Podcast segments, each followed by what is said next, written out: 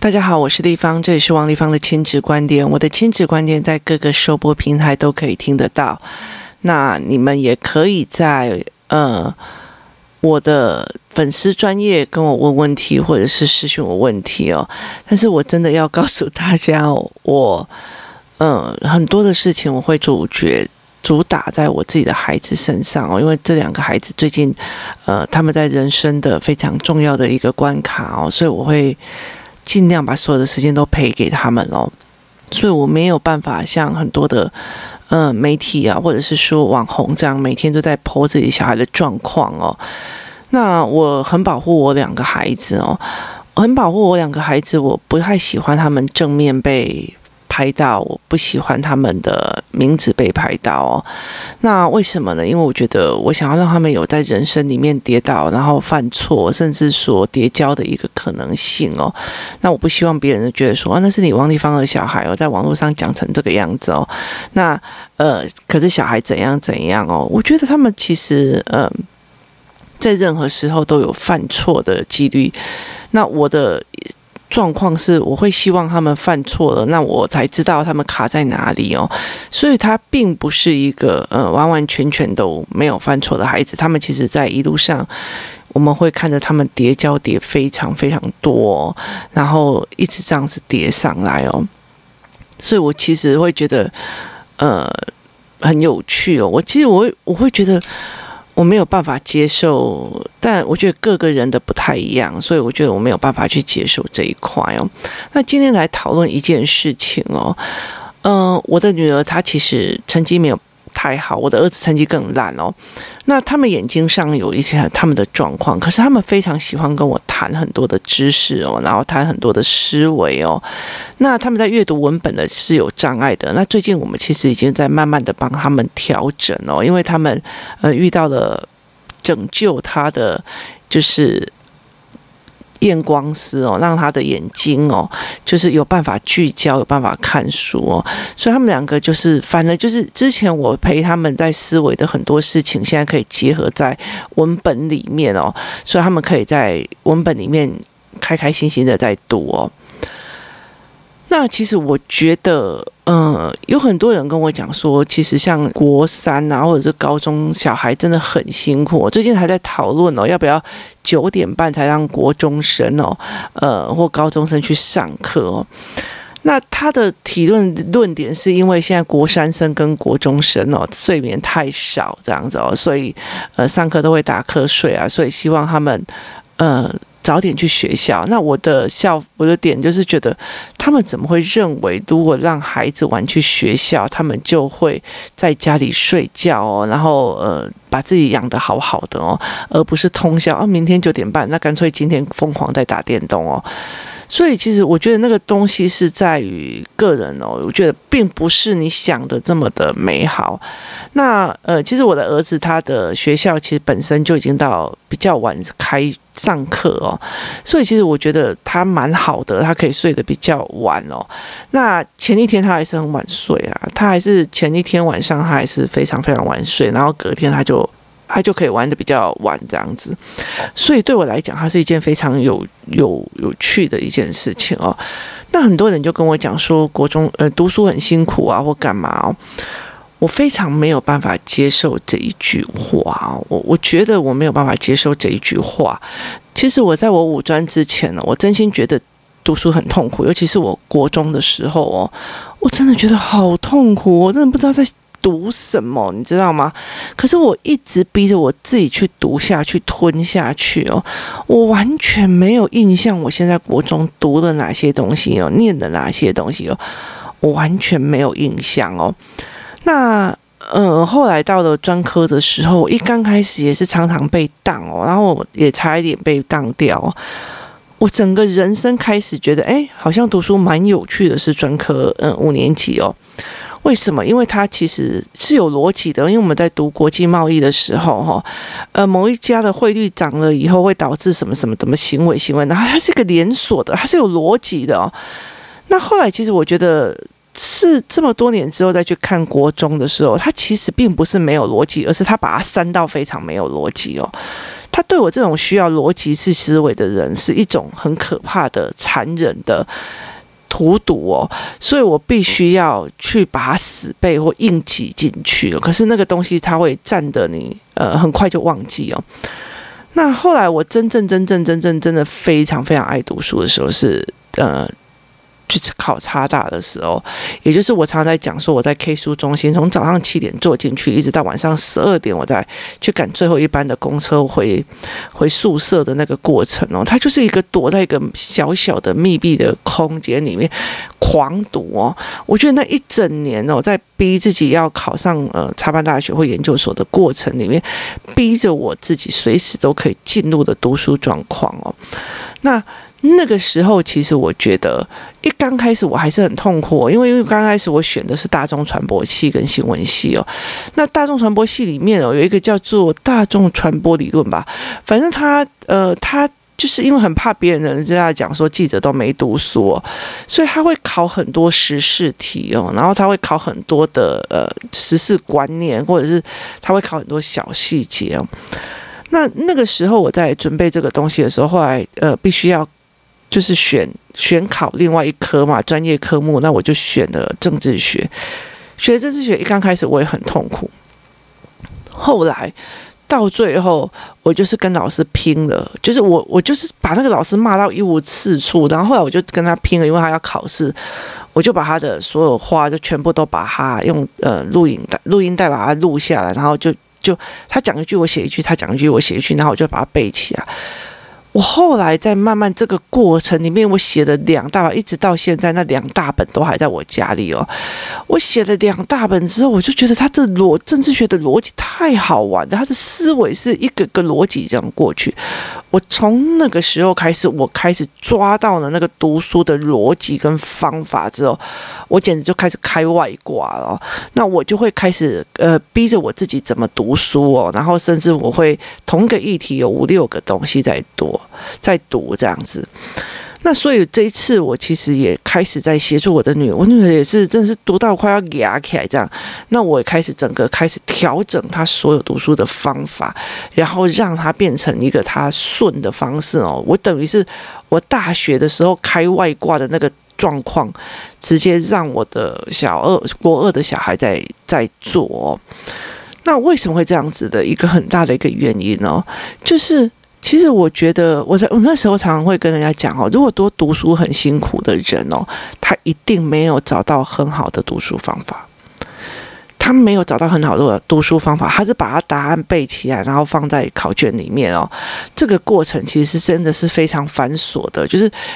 读书，然后读进自己的脑海里面，把它放到那边去。它并不是没有一个转换的过程，所以它没有呃读书的愉悦过。可是要读书的愉悦的过程，每个孩子是不一样。它变成一个思考，变成一个模式，变成一个开外挂、脑袋打开的感觉哦。所以小孩才会觉得说：“哎，我上了思考课以后，我忽然发现我家里有什么了。我忽然发现原来这个世界上有什么了。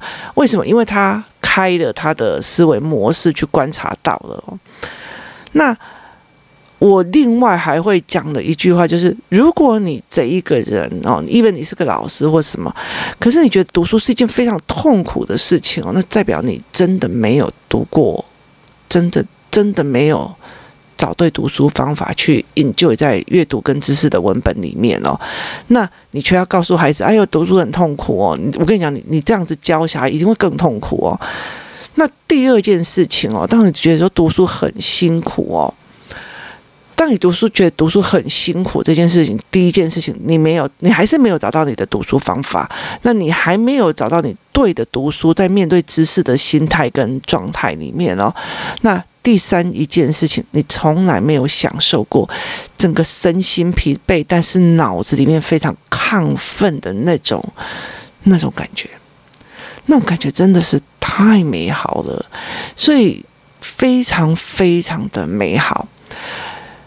意思就是说，呃，所以呃，我们那一天在讲哦，我跟四个妈妈一起去参加那个呃财报课嘛。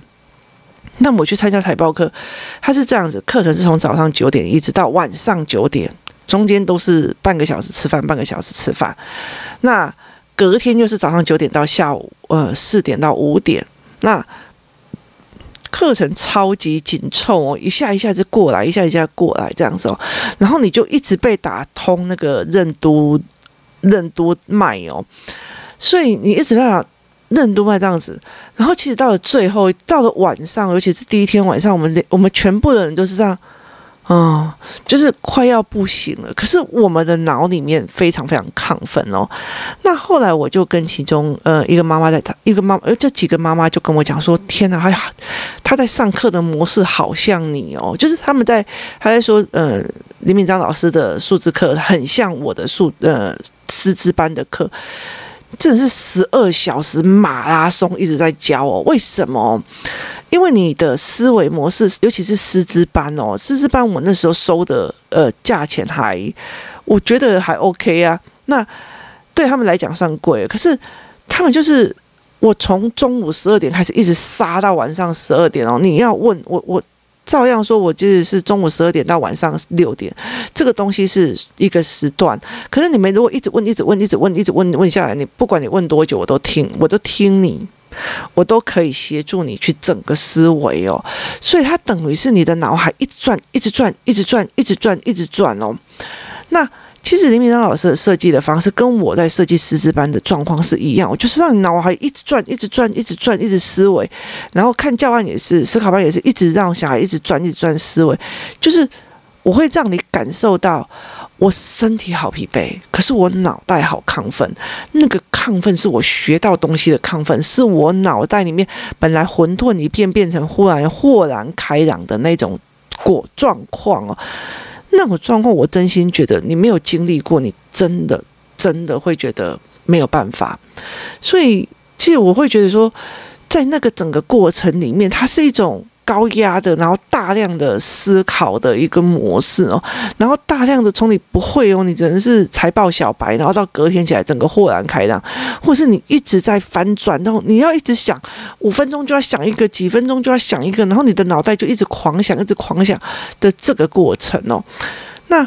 呃，防疫假的前面有一段时间，我就是在陪我儿子做这件事情，因为我儿子坐不住哦，他简直是一个非常焦躁的孩子哦，那他的眼睛没有办法对焦，所以他人也没有办法定住哦。嗯，因为后来配了眼镜之后，他的眼镜是这样：一刚开始先配了，例如说一个对焦系统这样子，然后后来他其实需要两个以上的对焦系统，但是呃，验光师很担心他的眼睛就不工作的嘛，很轻松就不工作，所以他就给他用一个。所以那个时候我还是必须要重新带他去眼睛对焦看字哦，所以他我会看着字让他一个个慢慢的这样子念下来。那我的方法就是。他每弄一个段式，我就开始打他的思维哦，弄弄他的思维模式或理智这样子。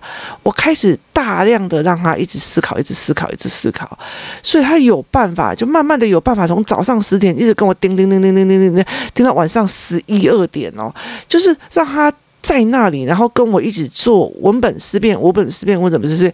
他整个人是累的，可是他整个人呃身体是累的，脑袋是亢奋的。他会觉得快一点起来，所以隔天早上他又会去把我挖起来，说：“妈妈起来，快点陪我读书，快点，快快快快！”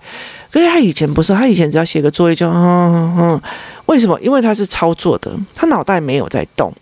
所以他没有带动，他就没有办法这样子。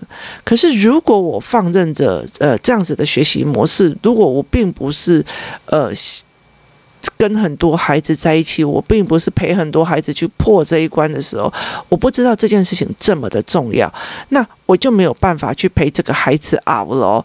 陪这个孩子好熬什么？你知道？我在这个动过程里面，一直一直让你头脑一直转，一直转，一直转，一直转，一直转。然后你就觉得哦，转到我头好痛，好累，好累，好累，好累。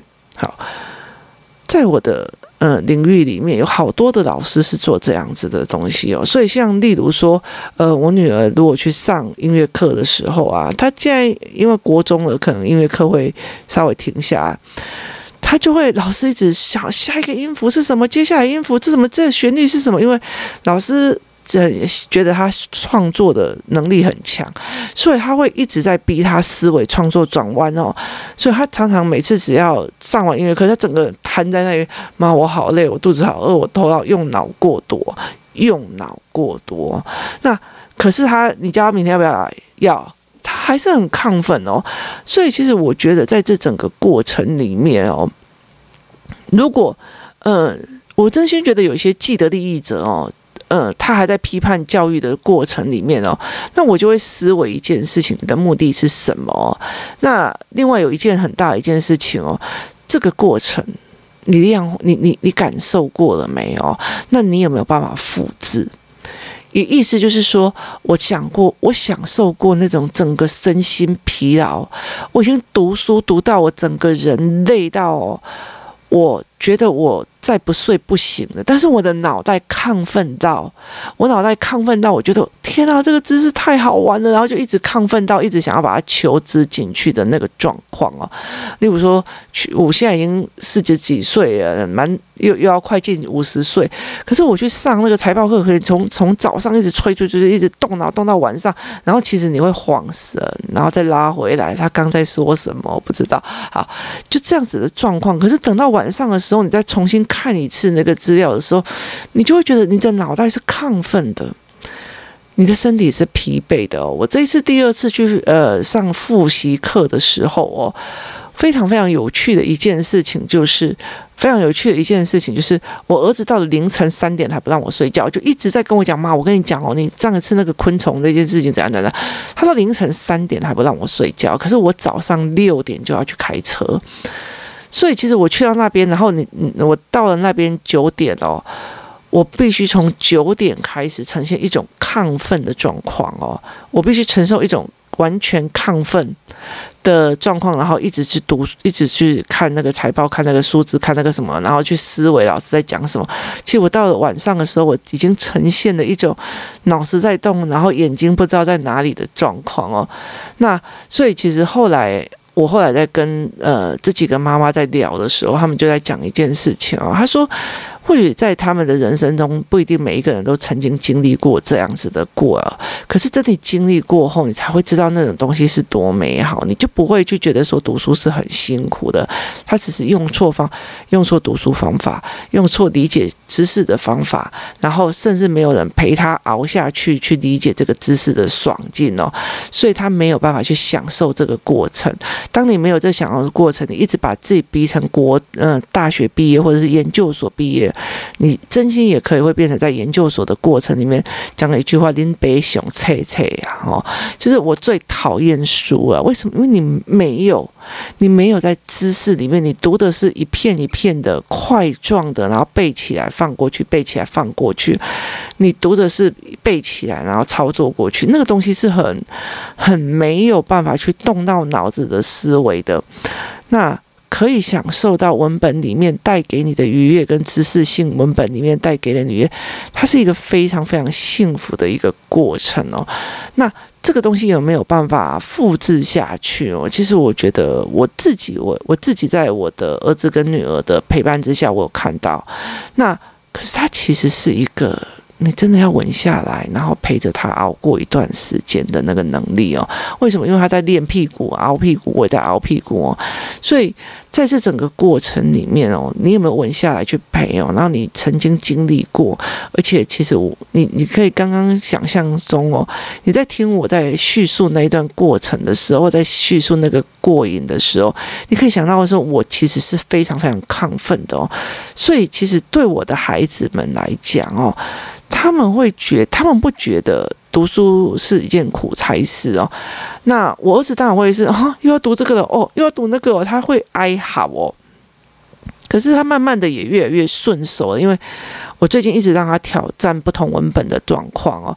那他也会越来越顺手，因为他只是书读，因为他才小二要升小三，所以他有很多字还不认识，然后很多的意思还不不懂，所以他没有办法。顺畅的思维，他就没有办法去这么快享受这种过程哦。可是我女儿就会知道啊，那很大的一个状况在于是，我很享受这个状况，我讲起来都觉得天哪，我好亢奋哦，你知道吗？那他们对他们来讲就会觉得。哦，原来读书可以这么的开心哦，原来读书可以这么的开心哦，学到东西可以这么的快乐哦，所以那个东西是有没有办法量化的？我觉得是有可能量化。所以其实我后来在带这几几群妈妈的时候，我带他们去上这些课啊，或干嘛的没有？其实我会让他们去理解，原来哦，原来这就是你说的那个身体累到要死哦，脑袋里面充满的那种感觉哦，充满发泄，好没有？那所以是那样的愉悦哦，那那样的快乐哦。但当你在这样子的过程里面哦，你才有办法去给你自己的孩子去做这件事情哦。所以后来，呃，我们这几个妈妈回来的时候，有时候都会线上课程哦，他开线上课，就是开线上，然后互相讨论呢，我们对这个东西的了解。这个时候，其实我们就在传递。哦，我跟你讲，我以前都不会看，看不懂，现在都看得懂。我以前怎样怎样怎样看不懂，怎样怎样怎样。那其实有像一些教案课，我也是啊，就是很多的父母就觉得我以前都看不懂啊，就觉得别人在读，别人小孩在读这个，我也要，我的小孩也要读这个。现在我上完了以后，我上完师资班，我上完教案课之后，我终于知道这个东西不是我的小孩。这个东西就是，如果这样读下去，他接下来会怎么样？干嘛？怎么样？就是。妈妈自己能够分辨了，她就会知道她自己在做什么，而且可以怎么看孩子，她就会很开心哦。所以，其实我后来会理解了一件事情哦：当你觉得读书是一件非常痛苦的事情的时候，非常难过的事情的时候，那可能你从头到尾也是硬逼着自己，非常认真的把自己逼到现在目前的状况哦。那呃，你可能也没有办法，我们也没有办法去讲哦。其实。像我自己也是啊，我在还没有呃在考差大之前哦，我用的方法，读书的方法都是最烂的哦，都是最差的一个方法哦。那等到我考差大，在那一年的最可怕的所谓的重考的日子的时候，其实反而训练了我这一块。那后来进入了政治政治领域之后，我又强迫我自己哦，就是例如说，呃，同一个报道，我必须要看它不同的观点、不同的报字，然后不同的角度或不同的。呃，理论，然后或者是不同的时间线在对同一件事情的报道，那我一直在训练自己的读书方式跟自己的状况哦，所以嗯，慢慢的、慢慢的，我在抓重点的方式，在抓事情的方式会跟人家不太一样哦。那其实我觉得，嗯。很多的时候我们在讲这件事情哦，我记得前阵子有一个台湾有一个男生，他在抖音上哦，是台湾的一个他在讲科学的一个小小小的影片哦，那他有在讲说，有人说数学不重要，或有人说科学不重要，那他有举例，例如说一些嗯一些科学现象，后来到最后变成产品哦，那一些数学就会怎样？可是其实真正读书读的。真的有读到非常不错的人，例如说你应用数学课，你到最后你可能也不是应用数学，会用在你的生活里面。我读政治，我搞搞不好没有办法去选，我不可能去选我所谓的立委哦，或者是我所谓的去教育学者哦，但他决定的是什么？它决定的是你的思维模式，是你在思维这件事情的思维模式哦。例如，同样的哦，同样的，例如说，呃，猫要不要安乐死这件事情哦，我会就法条来讲哦，兽医会以传染病来讲，传至呃传播呃传染病委员的新那个出生的人会以传染病的。角度来想哦，那猫美容业者跟猫畜养业者又用他们的角度来想，每个人会有他自己专业领域的思维模式哦，是不管是哪一个知识学科，他都会提供你这样不同的思维模式哦，例如说呃。我今天看到一个非常非常漂亮的湖景哦，上面有湖，然后非常非常非常的美丽哦。那呃旁边还有那种管理委员干嘛的没有啊？以我自己哦，我就会开始在想，这也是国家的呃国家的国有财产局还是怎么样哦？那是他国有财产局的哪一面呃谁在管理的哦？那他国有财产编列预算是多少哦？那当初为什么会把它变成国家土地哦？然后为什么会怎么样怎么样哦？那有些。例如说，你跟比较有气质的妈妈过去，就是哇，湖山水色，然后就开始，你知道，学中文的就开始唠诗词这样子哦。那有些人就开始哦，我觉得这个山的结构哦，这样子不行哦，这个建筑物放在这边哦，它的力学不是很好哦，它其实这样子，如果雨水冲刷的话，会导致它怎样怎样。那学植物的过去就会开始哦，这个植物哦，这个这这个什么林怎样怎样。学地理的就会开始讲那个材质哦，那你如果真的是比较不长记，就是哇，湖面上那一只鹅做烧鸭应该蛮好，烧鹅蛮好吃的哦。不同的人，不同的东西，它会有不同的思维模式，这就是知识的价值。因为在知识里面，它形成、形塑出来的，不是你应用数学系出来就会去应用数学，不是我政治系，不是我国贸系，我出来我就会去走国贸，我就一定会走政治哦。它很大的一个原因是在于是你的思维模式到底是什么，它是怎么样拉脉络的。而且，其实，在我们呃，在我有一段时间哦，在比较年轻的时候啊，我甚至还会去找出来某一些。呃，政治人物他以前读过什么，学过什么，经历过什么，去到哪里哦？去找他的这个东西，然后来去判断接下来遇到的某件事情哦，他的思维模式有可能从哪个方向去思考跟呃串联哦。这是我以前哦强迫自己闲着无聊，强迫自己去做的一个功课哦，然后去看看自己的判断会不会是对的哦。这是我自己在那个时候的呃给自己。就是政治学的时候给自己的一个小小的有趣的功课哦，所以在这整个过程里面哦，你怎么思维的，而是你知识带给你的。你当你的知识先越广哦，例如说，呃，同样看一件事情，我可以用政治的角度去看，我可以用国际关系的角度去看，我可以用国贸的角度去看，我可以用行销学的角度去看。那是因为我们我的脑细胞，你会常常。强迫自己去接触一个我不熟悉的新的领域的新的东西哦，这是我示范给孩子看的哦。所以在这整个过程里面哦，我就觉得说，呃，身边的人，你有没有经历过？你很享受知识文本，你是不是真的很享受过那种我全身疲累到死，但是我的脑袋非常非常亢奋的那个过程哦？当你到有那样子的东西，当你到觉得说，我有一个答案，我想不出来，我废寝忘食一定要把它找出来，那个时候的那个过程哦，你传达的给你的孩子的是，知识好迷人，它非常非常的迷人，它可以解决你人生里面非常多的问题，这是一种知识的感染。今天非常谢谢大家的收听，我们明天见。